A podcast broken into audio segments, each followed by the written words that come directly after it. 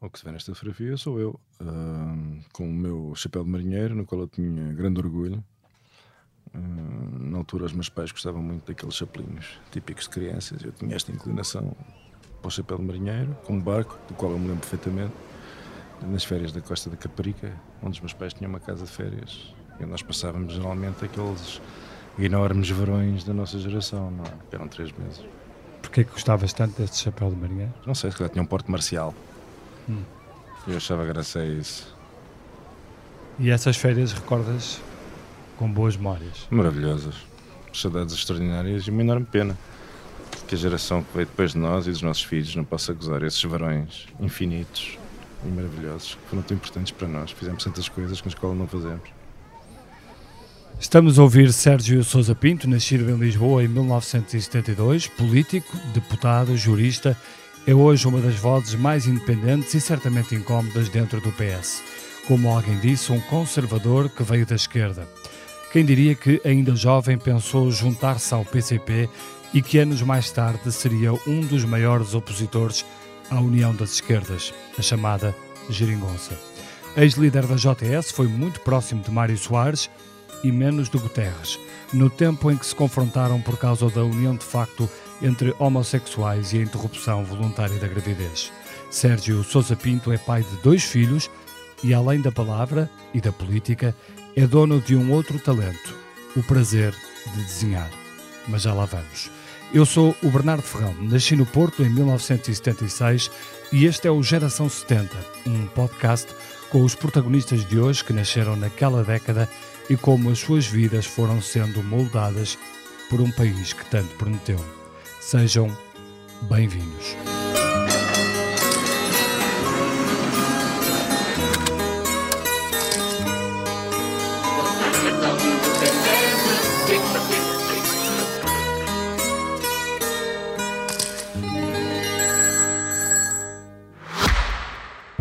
Rumo ao futuro, cada detalhe conta.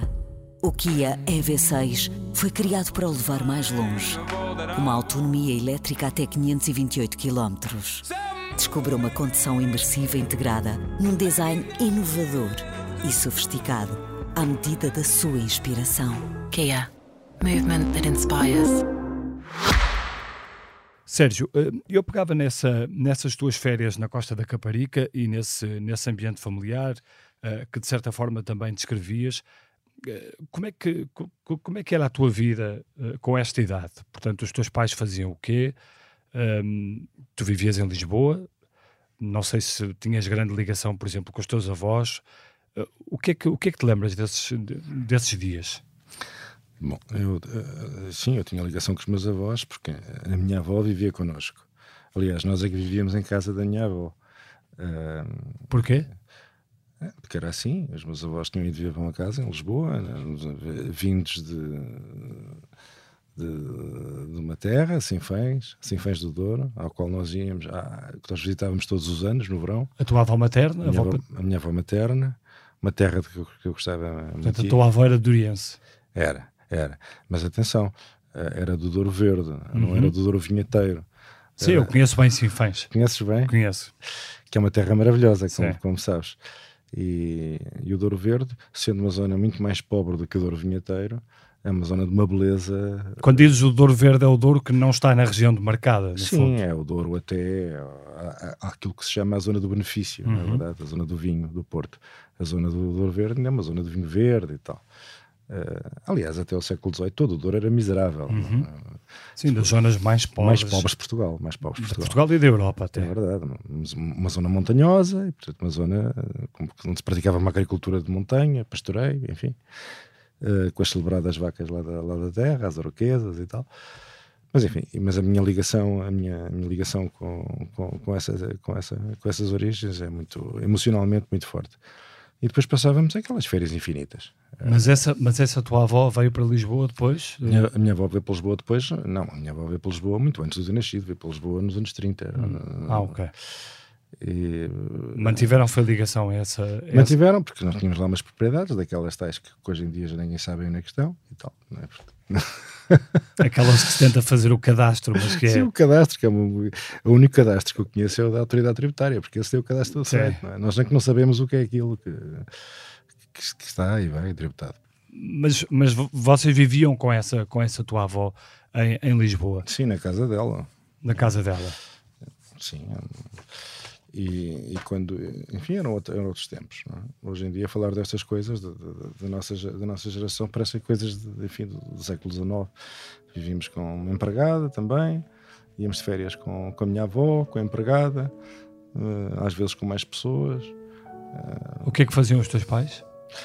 Uh, a minha mãe era funcionária pública, Direção-Geral do Património do Estado, e o meu pai trabalhava numa empresa farmacêutica, Gabial. E. Um, e pronto, e os meus pais trabalhavam, não tinham férias tão grandes como as nossas, mas iam e vinham todos os dias. A Costa da Caparica também não era assim tão longe. Aliás, a Charneca da Caparica, que era onde tínhamos a casa. E, e nós ficámos com, com, a minha avó e com a empregada. Mas ter, ter uma, casa, uma casa de praia, se assim se pode dizer, era um, é, era um privilégio de poucos na altura, ou não? Não, não era. Já porque não era nenhuma casa luxuosa, era uma casa simples, arrendada, para efeito. E Hoje em dia, ter uma empregada interna é evidentemente um luxo, na, na, na altura era uma coisa normal. Uh, basta ver a tipologia dos apartamentos em Lisboa, que estavam todos pensados para o famoso quarto empregada, uh, porque a empregada era uma instituição da classe média portuguesa, não é? E, portanto, e também a pobreza e o atraso do país geravam essa essa disponibilidade de, de, pessoas que podiam fazer esse serviço doméstico. Vocês eram classe média nessa altura? Sim, classe média. Hum, a minha história da minha família não tem assim nada de especialmente épico. Não somos heróis da classe operária, também nunca fomos ricos, uh, longe disso. Mas quando olhas, quando olhas para essa classe média e comparas com a classe média de hoje, uh, há uma imensa diferença. Sim, muitas coisas ganharam, outras coisas perderam. Uh, o desaparecimento desta classe social das empregadas domésticas acho que foi um grande avanço para o país, não é? Hum. Uh, porque essas pessoas só prestavam a classe média na altura não era muito próspera. Uh, só que o serviço não custava uh, Mas eu não, eu não falava só nessa, nessa questão do privilégio de ter uma empregada interna, falava uh, de todo o contexto do que era a classe média então e do que é a classe média hoje, com todo o sufoco que a classe Sim. média tem. Uh, e, portanto, na tua perspectiva, quais são as grandes diferenças ou uh, se houve uma efetiva perda de qualidade para a classe média? Bem, uh, a classe média hoje é muito diferente daquela classe média. por exemplo, nós vivíamos bem, mas nós não tínhamos dinheiro para fazer grandes viagens ao estrangeiro. Não, não, não, não, classe média portuguesa, num país com uma moeda que era o escudo, que era uma moeda fraca, nós passávamos a, fronteira e automaticamente empobrecíamos. Claro. Não havia dinheiro para, para esse tipo de luxo. Eh, para muitos haveria, para a minha família não havia. Hum. É, portanto, nós tínhamos os nossos luxos eram, uh, acesso aos meios culturais, frequentar boas escolas privadas, uh, passar férias numa, numa casita arrendada, uh, também não era nada de. Tu lembras-te da primeira vez que foste ao estrangeiro? sinceramente, não sei qual foi a primeira vez que fui ao estrangeiro. Se calhar foi a Espanha, atravessar a fronteira apenas. não, não, eu ia muitas vezes à Espanha, por acaso. Ia lá comprar presentes para o Natal porque havia muito mais brinquedos em Espanha do que, do que, do que em Portugal. Então, Ias por que fronteira? Uh, não sei, ia para Badajoz, ia para uhum. Badajoz. Havia, na, na, altura eram as famosas as galerias Preciados. Sim. Uh, não sei se lembras disto. Eu não ia por Badajoz, ia por Vigo, porque eu era do Porto, então íamos muitas vezes também comprar presentes. Mas não ia, eu ia lá, não sei se tu fazias a mesma coisa, que era comprar tipo, uns caixotes enormes da Playmobil, Sim. tipo barco de piratas da Playmobil que não havia em Portugal, não é? Uhum. E, portanto, lá vinha eu com castelos eh, e barcos de piratas e coisas dessas que cá não estavam à venda. Não sei, não sei se essas foram as primeiras, até, até natural tenham sido.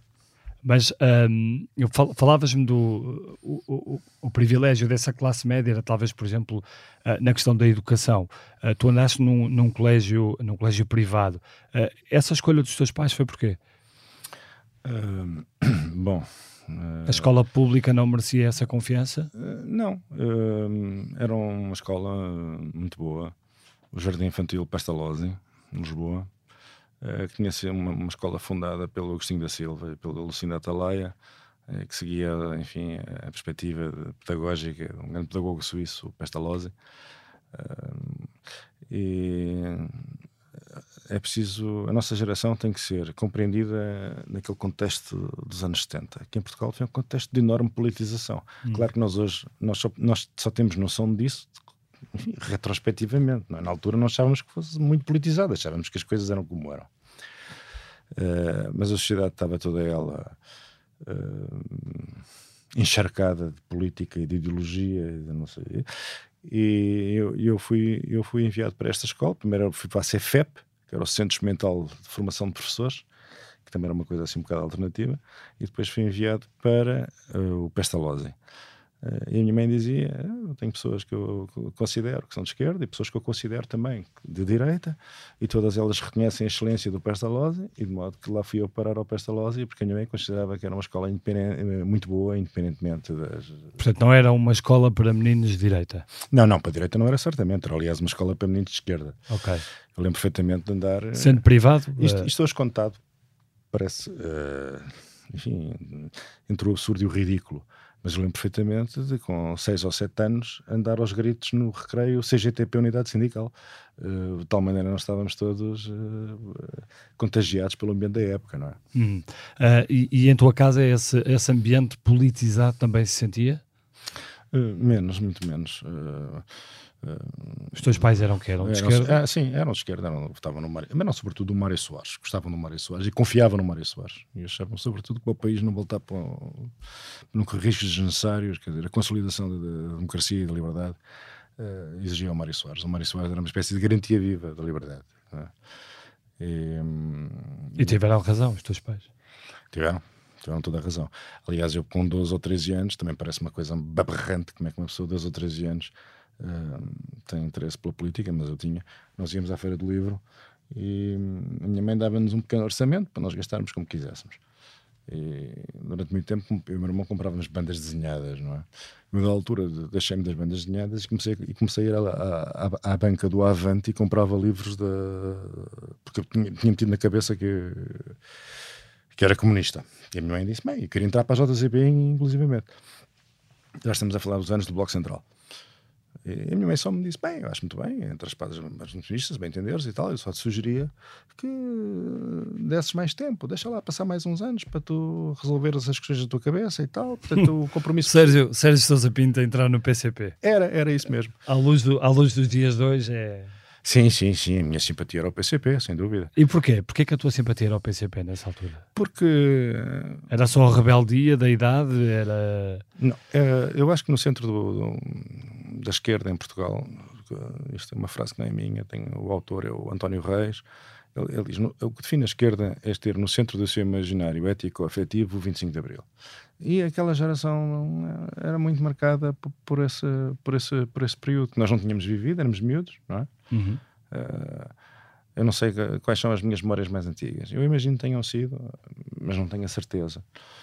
Uh, logo em 75, uh, eu tenho a ideia de ver na televisão aquelas barricadas para tentar impedir o acesso das pessoas ao, ao 25 de novembro. E, e, antes disso, Já tinhas na, três na anos. Fonte Luminosa, sim, eu, 3, 4 anos. Sim, por essa altura eu nem posso garantir que, essa, que isto não seja já uma, uma, Sim, uma, uma, confusão posterior. Não é? Uma imagem entretanto criada. Entretanto criada, mas acho que não. Eu acho que me lembro perfeitamente disso. Lembro daquela imagem do Mini sobre o qual dispararam e o Mini avança ainda uns metros e não sei o quê. Mas lembro claramente, já mais velho, do. Do, do, do, do, do, de Camarate e da morte de Francisco Sá Carneiro, causou uma grande consternação na, na família. Na tua família? Na minha família. Porquê?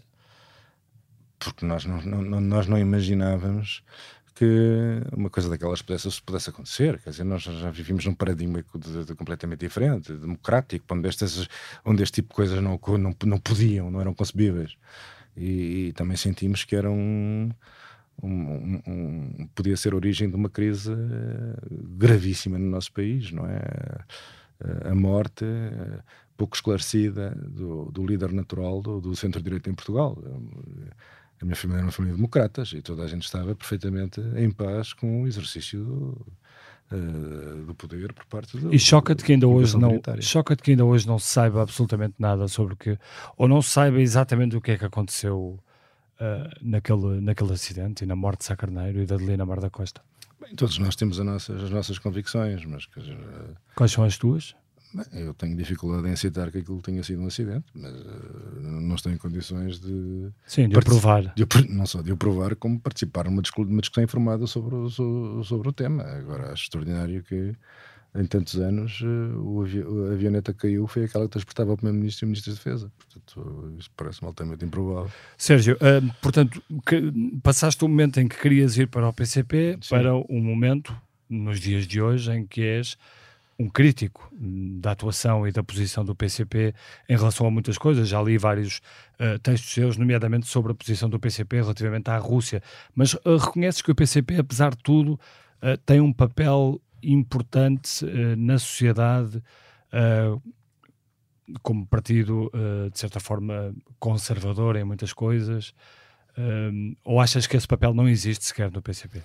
A minha primeira experiência com o PCP, com os meus amigos que eram do PCP, uh, eh, não foi muito boa.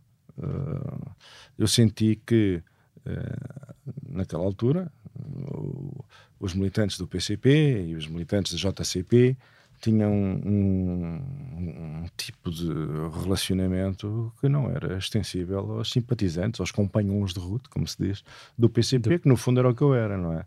Eu era na altura já uh, presidente de uma associação de estudantes, que era Gil Vicente, e eu percebi que tudo aquilo decorria, não, era que tudo aquilo era, era um ambiente uh, pouco transparente, porque percebi que os presidentes das associações de estudantes das escolas afetas à JCP reuniam antes de reunir com os outros presidentes das associações de estudantes e tal.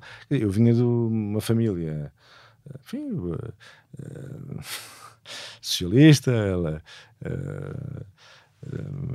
uma, uma, perspectiva cultural muito aberta. Se eu quisesse entrar para a JCP, a minha mãe achava muito bem, mas, que não, mas, mas, mas só me pedia que tivesse um pouco mais de, de experiência de vida e, e tal. E, e, vinha de uma escola que era hum, quase libertária, que era o Pestalozzi, não é? Assente na, na discussão, na liberdade crítica, isso era muito mais importante do que a absorção de conhecimentos. Não. Quer dizer, eu já tinha na altura um fundo libertário. Como é que uma pessoa com um fundo libertário se consegue adaptar ao PCP? Impossível. Portanto, a ruptura foi logo uh, naquela altura, no, no, liceu. Percebi que não era possível. Uh, Sobretudo na fase das manifestações contra a PGL e isso. Uh, sim, sim, sim. Começas-te a desiludir, a desiludir com com os movimentos mais ligados ao Sim, PC. começo a desiludir-me, porque percebi que aquilo é basicamente, quer dizer, eu, eu acreditava que a prova de acesso não era justa, Porquê? Porque ela avaliava conteúdos que não podiam ser transmitidos, que não eram transmitidos pela escola. E, portanto, tinham que ser transmitidos pelas famílias. E dada a desigualdade social, que na época ainda era mais vincada do que é hoje, havia ali uma assimetria enorme. As pessoas de origens mais humildes tinham ali um gargalo acrescido para, seu, para o seu ingresso no ensino superior. E, e, tive uma reunião muito engraçada com, com era, já não sei o que é que eu fazia lá, acho que era vice-presidente daquilo, do MECLA, uh, em que o, o, o, eu expliquei muito articuladamente as razões pelas quais considerava que era nociva a prova geral de acesso. E o ministro na altura, que era Roberto Carneiro, pergunta-me assim, uh, depois da minha explicaçãozinha, então e o Sérgio que nota é que teve na prova geral de acesso? Eu disse, eu tive no 86. E diz-me ele assim, está a ver que uma prova é justa? Seja como for, o, meu problema com aquilo foi, aquilo é um momento completamente controlado, dominado, instrumentalizado pelo, pelo, pelo PCP e pela CGTP, que nos fazia a propaganda toda claro. Uh, isso, isso, era, isso era inaceitável. Para e mim, portanto aí desligaste a ficha completamente do... Completamente. E depois então comecei a interessar-me. Então, o que é que eu ia de fazer agora à vida? Então fui interessar-me pelo PS. Comecei a ler os documentos do PS e tal, porque eu tinha esta abordagem teórica às coisas e li um, livro, li um texto que, parece, que foi muito importante para mim, que era o, o, o, o Socialismo e o Futuro, salvo era seu nome, do Vítor Constâncio, onde ele explicava que o problema do socialismo não era um problema de valores, era um problema de instrumentos. E eu comecei a perceber, e depois comecei também a interagir com o PS, não havia JS sequer, não havia, uhum. era um, não existia, só havia JCD, JCP. E, e, comecei a comecei a aproximar-me do PS como a, a esquerda da liberdade e percebi que de facto o meu lugar era a esquerda da liberdade e, e cá fiquei. Ficaste e tornaste líder da, da, juventude, da juventude socialista um, e uh, enquanto líder da Juventude Socialista, tem uma, tens uma marca ou deixas uma grande marca uh, que te valeu alguns dissabores, nomeadamente com António Guterres, por causa de, daquilo que falávamos no, no início um, do, da união de facto entre homossexuais e da interrupção voluntária da gravidez. Um, como, é que, como é que foram esses tempos e, e, e a tua relação com António Guterres? Não foram tempos bons. Foram tempos. Foram tempos. Eh, em que a nossa. Em que, enfim. Eu e António Guterres éramos pessoas muito diferentes, com uma formação muito diferente, com uma evidência muito diferente, onde a dimensão geracional também desempenharia, desempenharia o seu papel. Por outro lado, a JTS era uma organização muito forte, nós tínhamos 15 deputados na Assembleia da República. E... Portanto, basicamente fizeste-lhe frente na Assembleia da República. Ele é que me fez frente, porque nós é que fizemos a. Nós tomámos a iniciativa da da gravidez, inicialmente no prazo das 12 semanas, que é o prazo internacionalmente aceito e que mais comum. Uh, depois fomos derrotados depois de uma forte intervenção do partido no sentido de condicionar os deputados, mas enfim, uh, apesar de tudo, nós tínhamos na altura deputados com um grande sentido de independência. Nós hoje em dia uhum. ficamos muito surpreendidos que haja deputados com, com, forte independência em relação ao governo, mas nos anos 90 existiam deputados assim. Existia o deputado Manuel Alegre, o Manuel Alegre não recebia ordens do Guterres. Claro. Existia o Medeiros Ferreira, o Medeiros Ferreira não recebia ordens do Guterres existia ali na Roseta, ali na Roseta não recebia ordens do Guterres. Quer dizer, havia a, a, a, a, bancada parlamentar era uma entidade política livre, livre, não é? Uh, mesmo assim perdemos por um voto. No ano seguinte, voltámos à carga e tivemos que baixar dos 12 meses para os 10.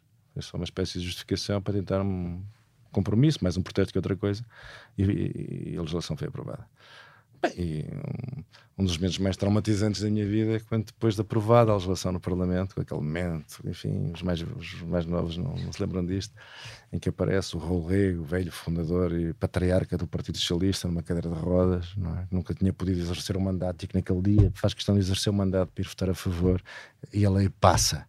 E depois o Primeiro-Ministro e o Presidente e o líder da oposição, na altura Marcelo, Marcelo Sousa acordam a realização de um referendo nacional para discutir uma lei aprovada na Assembleia da República. Este foi o momento mais, mais, mais, mais doloroso e difícil. Sim. Uh, vemos, vemos aqui uma, uma fotografia uh, que tu trouxeste, que é uma fotografia de um abraço entre um Sérgio Sousa Pinto uh, e, e, e, António Guterres, muito sorridentes.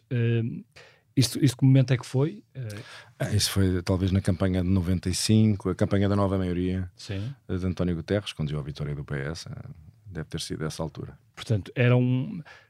Tu eras uma figura que, para o, para o Partido Socialista e numa lógica de campanha, eh, era importante ter ao lado. Bem, a JS na altura era uma força política, era quase um partido. Claro. Uh, era uma força política de enorme importância. Uh, a JS triplicou de, de, tamanho, a força do PS na juventude cresceu exponencialmente, era uma força a ter em conta. tinha 15 deputados na Assembleia da República.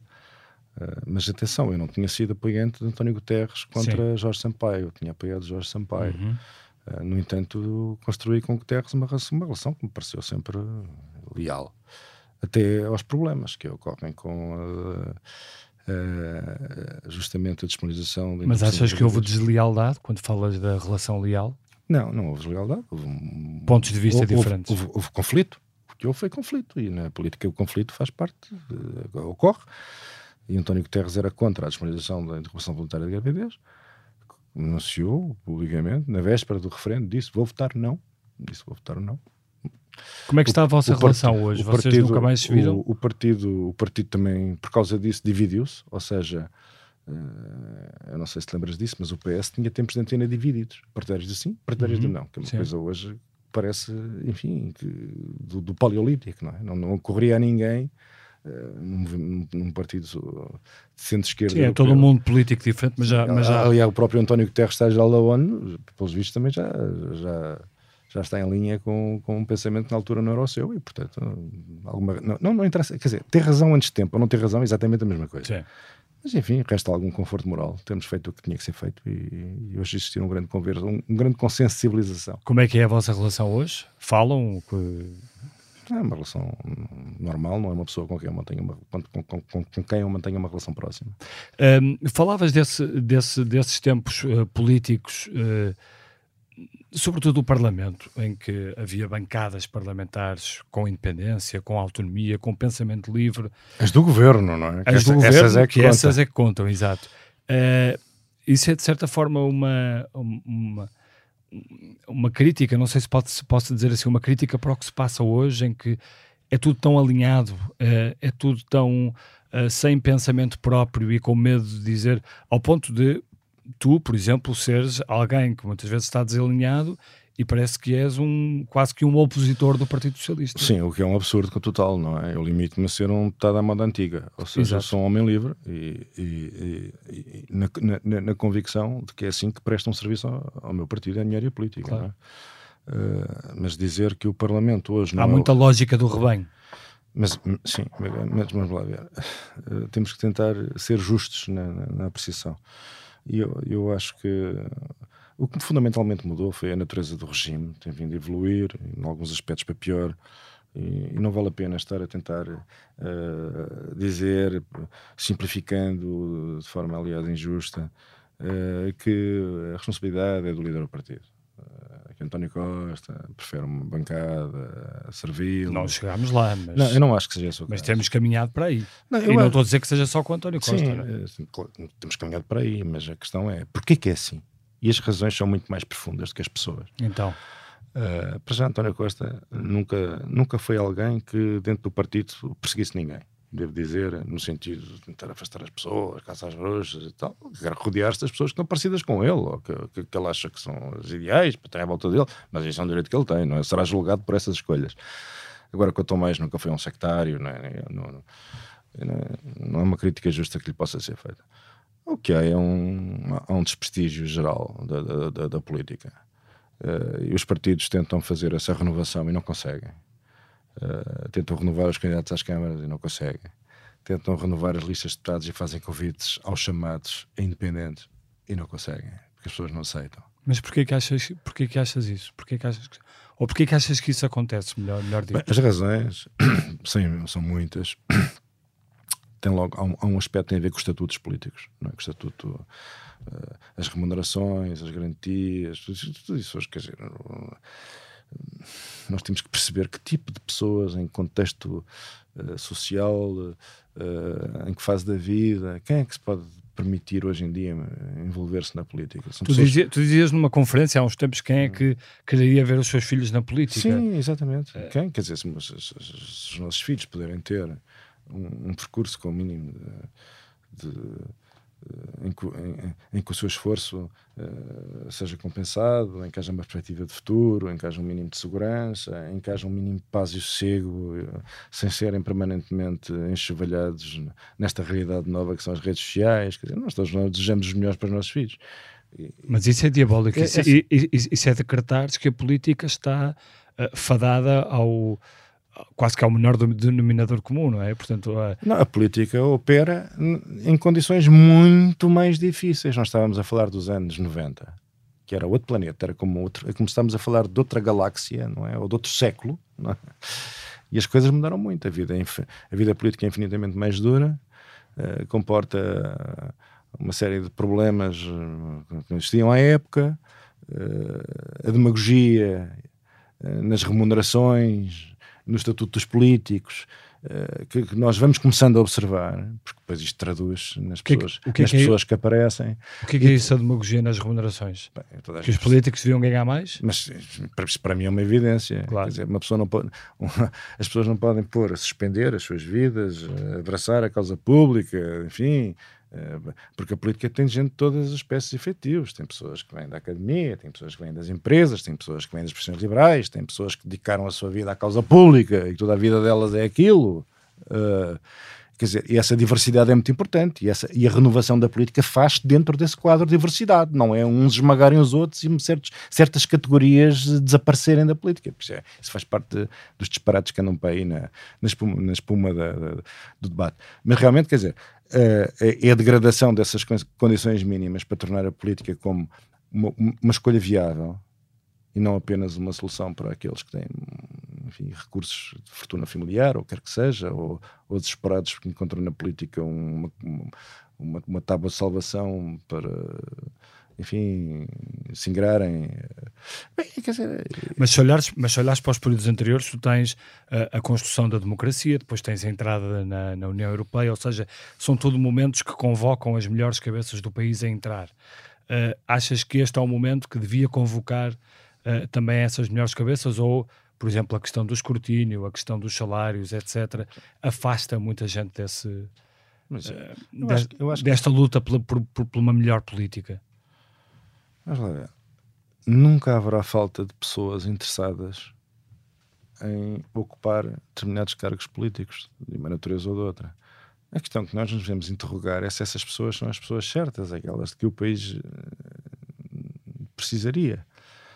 Eu acho que aí o sistema democrático uh, exibe, grandes, exibe grandes fragilidades, porque uh, os partidos colaboram na, no discurso contra os políticos, quando aceitam que existem determinados privilégios políticos, os quais deviam ser enumerados para esclarecimento até dos próprios políticos, porque não se percebe quais são esses celebrados uh, privilégios. A vida, uh, a vida política, quer dizer, as remunerações são baixas, para pessoas que não têm carreira, para pessoas que estão ali a entregar anos decisivos das suas vidas, e nós achamos que tudo isto vale a pena manter assim, porque mexer nisto comporta um custo eleitoral, não é verdade? Hum. Uh, e portanto, quando, quando considerações de curto prazo eleitoralistas e populistas impedem, impedem que se intervenha sobre isto, nós já sabemos que estamos a, a dar a nossa contribuição para a degradação das condições em que opera a democracia porque a democracia precisa que os melhores nela participem em lugares de responsabilidade, em lugares eletivos e lugares executivos. Nós vemos que isso está. Quer dizer, nós, da nossa geração, dos anos 70, nós observamos essa lenta, esse lento declínio. Aliás, lento, não sei se é lento. Nós, temos, nós somos testemunhas privilegiadas desse declínio e temos que nos interrogar. Agora, imagine, durante muito tempo pensei que o problema do estatuto dos titulares cargos políticos era uma panaceia que podia. Eu já não acredito nisso. Achas Os problemas que... são muito mais graves e muito mais amplos.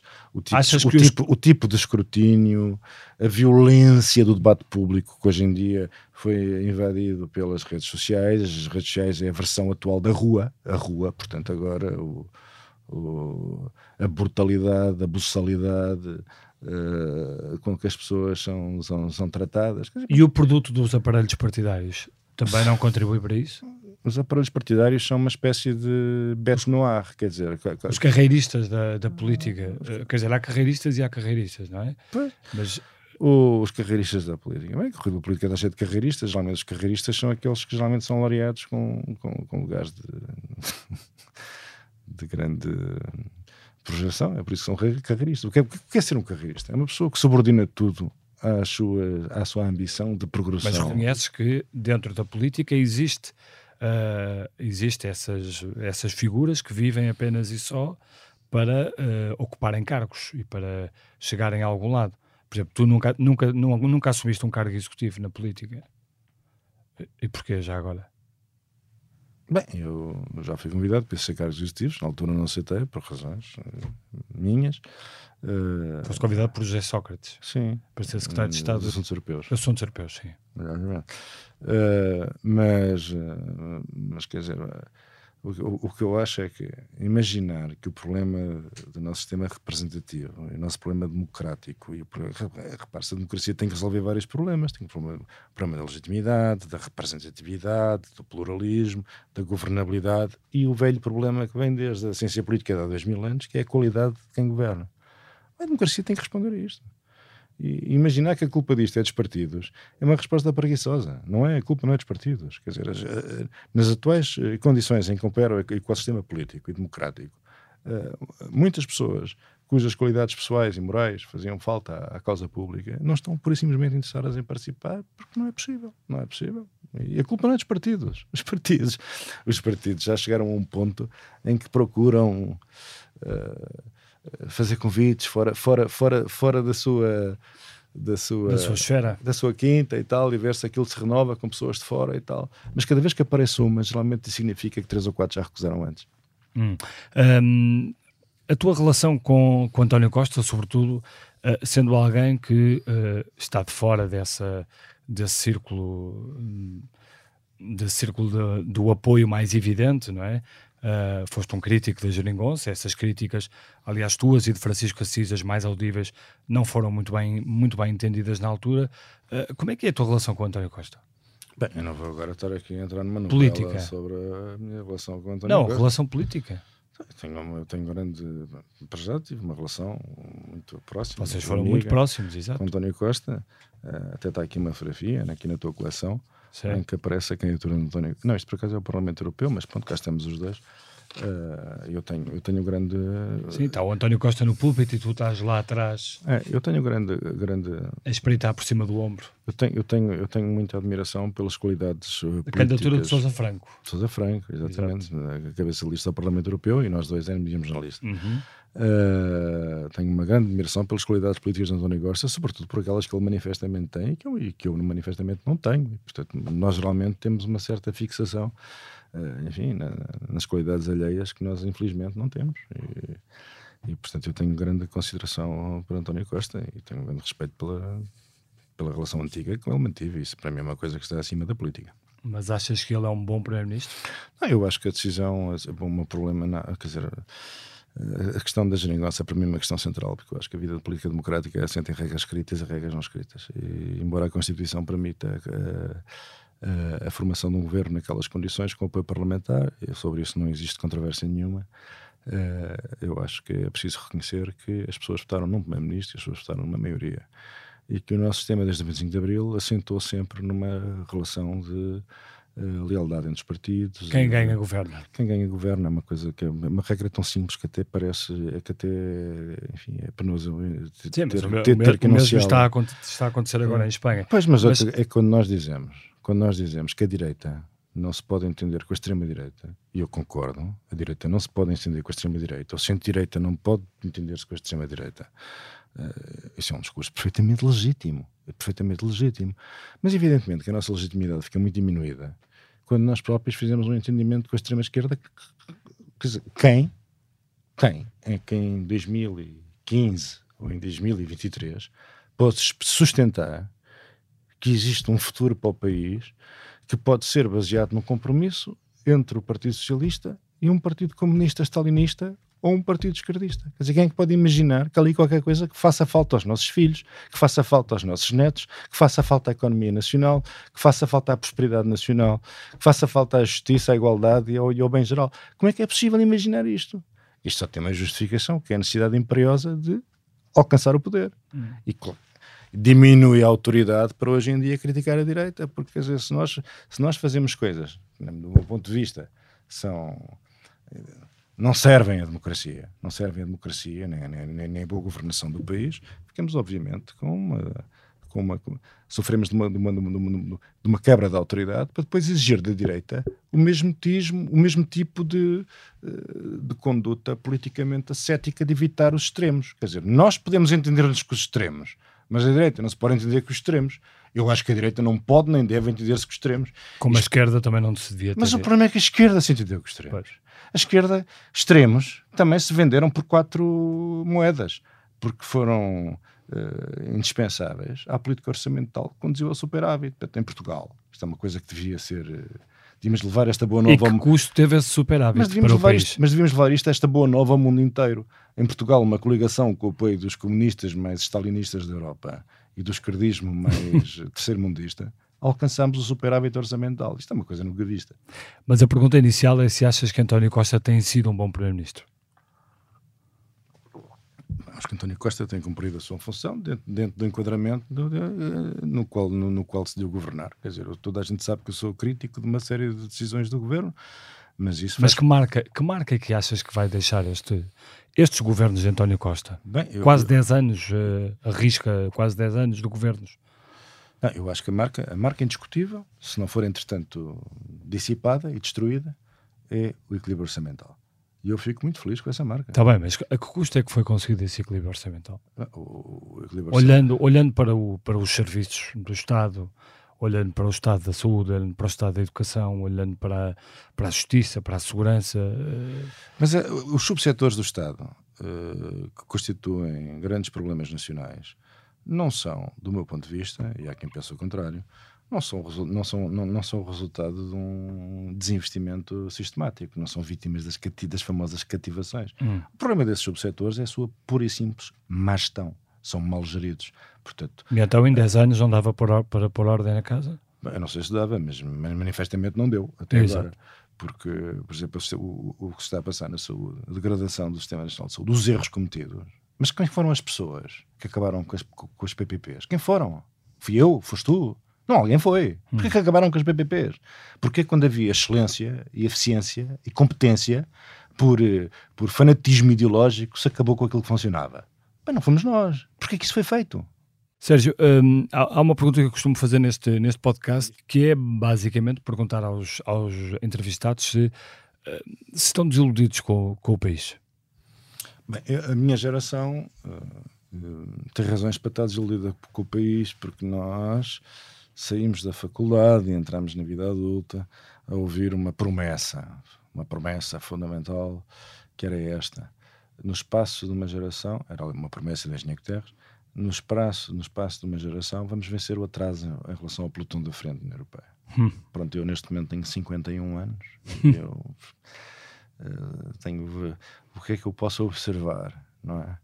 Agora né, os meus filhos estão a, estão a aproximar-se da idade que eu tinha quando estas, quando estas promessas solenes foram feitas, é?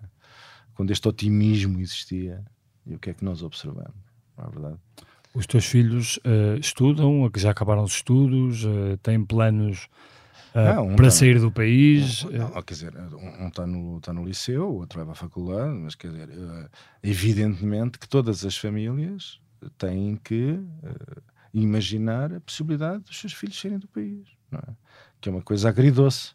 Por um lado, ficamos felizes porque eles se libertinam, de, libertam de uma espécie de um destino nacional que não, que não, não, não, que não muda uh, uh, significativamente. Parece-me uma maldição que sobre nós se abateu. E por outro lado, esta melancolia natural de imaginar-me envelhecer os nossos filhos por perto, que é uma coisa mesmo não é especialmente simpática, não é? Achas, achas que, esse, que esse é um dos grandes dramas do país? A juventude não. A, a, a, essa geração que, que, que, deve agora estar preparada para cuidar do futuro do país não, não está a ser bem acarinhada, não está a ser bem tratada. Uh, podemos ver esse problema da imigração, o problema da habitação, tudo isso conflui para o mesmo, para a mesma, para o mesmo drama. Eu acho que no nosso país verificou-se um fenómeno uh, que é o seguinte: houve realmente uma revolução na educação. Esta, esta alusão recorrente à geração mais uh, formada, com maiores qualificações e tal, não é destituída de sentido. Até nas estatísticas europeias verifica que nós alcançamos resultados uh, extraordinários. O problema é que a economia não evoluiu a um ritmo comparável. E, portanto, neste momento nós estamos a produzir quadros qualificados que a nossa, do nosso dinamismo económico não é capaz de absorver.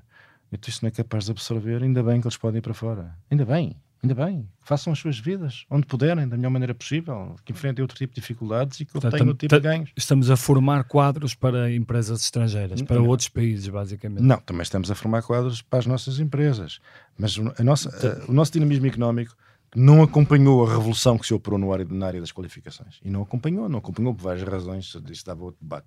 Uh, bem, mais vale que, o, que, os jovens tenham uma perspectiva de futuro, não é? Não, não, não, queremos, não queremos engenheiro. Mais vale ter um engenheiro que sai do técnico, que vai trabalhar para a Alemanha, do que um engenheiro que sai do técnico que vai trabalhar para, para a pastelaria Lisboa no Rocio, não é verdade? Sim. Sérgio, tu, tu uh, foste muito próximo de, de Mário Soares. Um, o que é que achas que Mário Soares pensaria destes, destes tempos? E da geringonça uh, e do que se conseguiu nestes 10 anos uh, e sobretudo a forma como foi tratada a sua herança. Mário Soares, Mário Soares é uma figura absolutamente extraordinária. Porquê? Em primeiro lugar, porque uh, uma primeira fase da vida, que é que foi quase a vida toda, porque Mário Soares vem para Portugal com 48 anos, quer dizer, portanto, uhum. a nossa idade, quando ele vem para Portugal, quando a sua vida política começa, a vida democrática, ele tinha a nossa idade, uma coisa extraordinária. Todos os anos que nós já vivemos, passou ele a resistir à ditadura. Uh, com muito tempo passado encarcerado, exilado, perseguido, vigiado, enfim.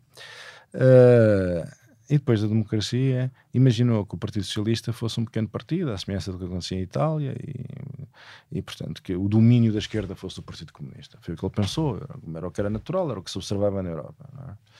E, e, quando se deu conta uh, que o, o, Partido Comunista tinha um projeto de tipo soviético, de instaurar uhum. em Portugal uma democracia popular inspirada nos modelos de leste, o chamado projeto político-militar do PCP, sem pensar no que isso significasse para o Partido Socialista, Mário Soares decidiu é a ruptura e é o combate. Não vamos ver, não nos vimos livres de uma autocracia de 40 anos para agora cair num totalitarismo impensável.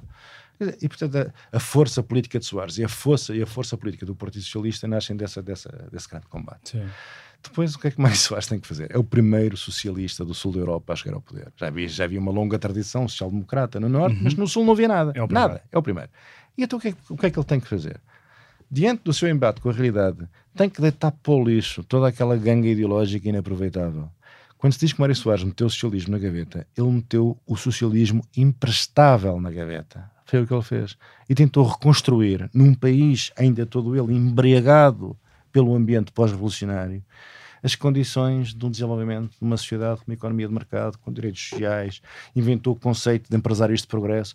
O que ele quis foi, antes de todo, dizer o Partido Socialista vai comboiar o país para uma sociedade ocidental próspera e livre. O que requer iniciativa privada, investimento e tal. E dedicou a vida a isso também. E o que acharia ele hoje deste, deste país e do PS e da forma como o PS tem gerido o país? Bem, eu, eu sou bastante crítico da, da estratégia que tem sido seguida e não me ocorreria estar a instrumentalizar Mário Soares, que não está aqui para falar, uh, no sentido de dizer que aprovaria ou repudiaria uma, muito das, das, das, muitas das escolhas que têm sido feitas. Portanto, sobre esse, sobre esse aspecto não, não me vou. Não Como é que tu conheceste Mário Soares? Foi uh, em Bruxelas? Sim, eu já conhecia Mário Sim, está bem, é? mas onde. Mas onde nos tornamos amigos. Foi sim, onde nos tornaram sim, amigos. Sim, em Bruxelas. E, e depois uh, escreveste um livro com, com Mário Soares? Sim, por insistência dele. Eu, eu, eu achava um. Eu fiquei, eu fiquei profundamente. Eh, enfim.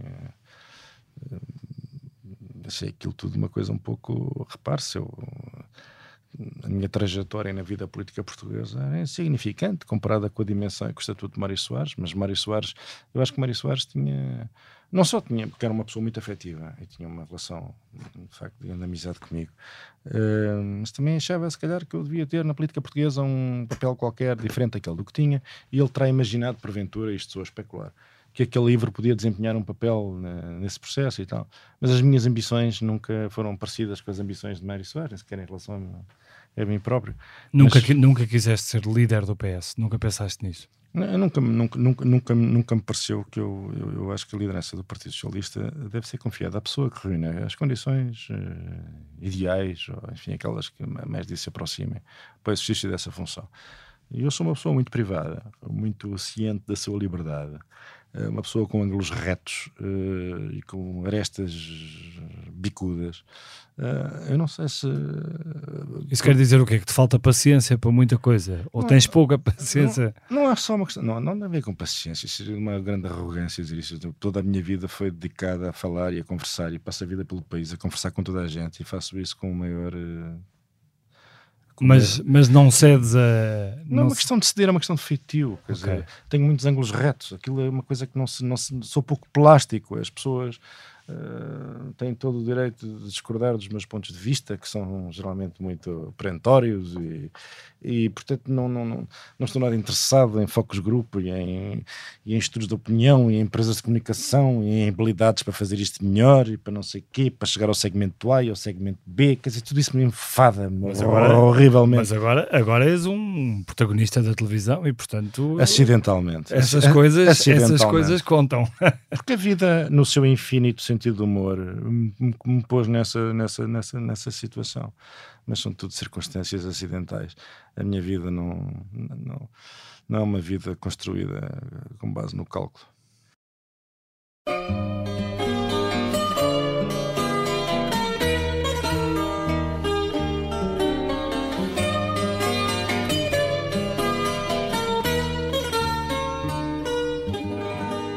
Passamos então à, à fase uh, seguinte deste podcast, em que te peço que me fales de uma uh, desilusão e de uma inspiração, e eu começaria por te pedir uh, que desilusão é que, é que trazes para este podcast? Bom, eh, quando olho para a minha vida passada, eu acho que a minha maior desilusão foi a convocação daquele referendo, que foi o resultado de um arranjo tático entre o, entre o, entre o primeiro-ministro da altura e o líder da oposição, no qual se envolveram também concessões relacionadas com um tema que não tem nada a ver, que não tinha que nada tinha a ver com isso, que foi a revisão constitucional, aliás, uma das mais insignificantes da nossa história constitucional, e o resultado do, do dito referendo. Uh, essa foi a experiência mais uh, dura e difícil e que, aliás, me conduziu a, a, a uma espécie de pré-desistência da, da política. É um desalento enorme, pouca vontade de continuar. E a tua inspiração? Está relacionada com isso. Foi conhecer o Mário Soares, que, me que, foi, que foi quem me devolveu o, o, o, alento. o alento e o gosto pela política. Uh, o Mário Soares e eu, enfim, uh, o Mário Soares era um homem solar, tudo ele era otimismo. Tudo ele, eu lembro-me, uma, uh, uma vez, vou dar um exemplo. Íamos a um jantar e o Mário Soares estava um bocado cansado, no fim tinha que dizer umas palavras e tal. E ele, aquilo depois não corria muito bem. E ele dizia-me assim: Isto não correu muito bem, pois não, esta noite. E eu, hum, não foi dos melhores. Disse assim: Está bem, nunca mais pensava no assunto. E eu não. Se isso me acontecesse a mim, ficava a torturar-me. Como é que é possível? Correu tão mal, não fiz aquilo bem. E eu, eu Soares, que não, que não vivia nada torturado, dizia-me assim: Você faz-me lembrar o, Sol, o, o Zenha. Parece que carrega aos ombros o peso do mundo. Portanto, Soares era uma pessoa realmente solar. Eu era assim, tipo, um bocado sombrio e tal, mais, mais, mais, mais, mais depressivo e tal. Tínhamos essa grande diferença. Mas foi ele que realmente me fez redescobrir o, o gosto, com o entusiasmo dele, com a alegria dele, com a inteligência dele, com a perspicácia, com a cultura, com, com o sentido da história. Uh, embora eu e Soares falássemos, não, vou esclarecer que nós falávamos muito pouco política. Sim. Porque Soares dizia-me assim: Ó oh, Sérgio, oh, Sérgio, você não quer vir aqui para a gente conspirar um bocadinho, como ele dizia. e depois nos encontrávamos e falávamos tudo menos de novo, e conspiração rigorosamente nenhuma, não é? Mas seja como for, foi aquela alegria de viver eh, que foi, que foi, que foi decisiva. O que, é que, o que é que tu gostas mais na, na política? O que eu gosto mais na política? Isso, isso, é uma pergunta que devia ser feita em diferentes fases da vida, porque não é sempre a mesma coisa. Uh, uh, eu, eu, o que eu gosto, eu, eu, nem sei, porque eu não tenho nenhuma existência fora da política, não há nada, tirando o desenho, uh, os meus filhos, evidentemente, a minha família, uh, a jardinagem e pouco mais. Quer dizer, eu vivo permanentemente uh, mergulhado na política, no sentido de que estou no ducho, estou a pensar em política, estou no. Estou, no, estou sempre a pensar em política, estou, estou a fingir que faço ginástica, estou a pensar na política, quer dizer, todo, todo, eu sou política, eu sou, uhum. eu sou política, não é? E, portanto, não consigo fazer essa, essa, essa dissociação. Hoje em dia, a política, para mim, consiste em ter um diálogo racional uh, com, com quem tem a boa vontade e a, e a, paciência de me ouvir e de pessoas que de todos os quadrantes imaginam que aquilo que eu digo uh, digo com boa fé e, e, com, e com honestidade e, e, sempre com dúvidas sobre se não haverá uma opinião mais esclarecida uh, e mais informada do que a minha. Sérgio, vamos passar à, à parte mais uh, solar também deste, uhum. deste podcast, que é a parte da música. Uh, trouxeste o quê? Ah, eu trouxe o terceiro andamento da, da Sonata Luar de Beethoven. Que estamos a ouvir neste momento. Sim. Eu trouxe esse, esse, essa porquê? peça porquê? Porquê? Porque eu, eu sou um miserável pianista e esta é uma das peças mais difíceis para piano e que eu várias vezes tentei aprender. E depois tive a alegria do meu filho, com 13 ou 14 anos, tocar maravilhosamente esta peça, tão difícil e tão bela. E portanto tenho um enorme orgulho no meu filho e tenho um enorme fascínio por, esta, por este terceiro andamento de Beethoven, da Sonata ao Luar. Foi a música que eu achei que podia trazer. És um miserável pianista, mas és um grande desenhador. Uh... É, grande não direi, mas Sim. Mas para mim, desenhar é uma coisa muito mais séria do que escrever. E portanto, às vezes quando pedem é o ar, você quer é fazer o ar um desenho? que faz respirar além da política, o desenho. Uh... Sim, mas isso desde sempre. E assim, ah, você não quer fazer um desenho? Epá, não, desculpa, não faço um desenho. E um texto? Ah, um texto faço. Quer dizer, o desenho para mim é uma coisa mais sagrada do que, do que, do que a escrita. Muito bem, Sérgio, muito obrigado por teres uh, vindo a este podcast, ao Geração 70. Este podcast teve a sonoplastia de João Martins e João Ribeiro, produção editorial de Mariana Oca Ferreira, fotografia de José Fernandes, edição vídeo de Ana Isabel Pinto, grafismo de Paulo Alves e coordenação de Joana Beleza. Eu sou o Bernardo Ferrão, não perca o próximo episódio.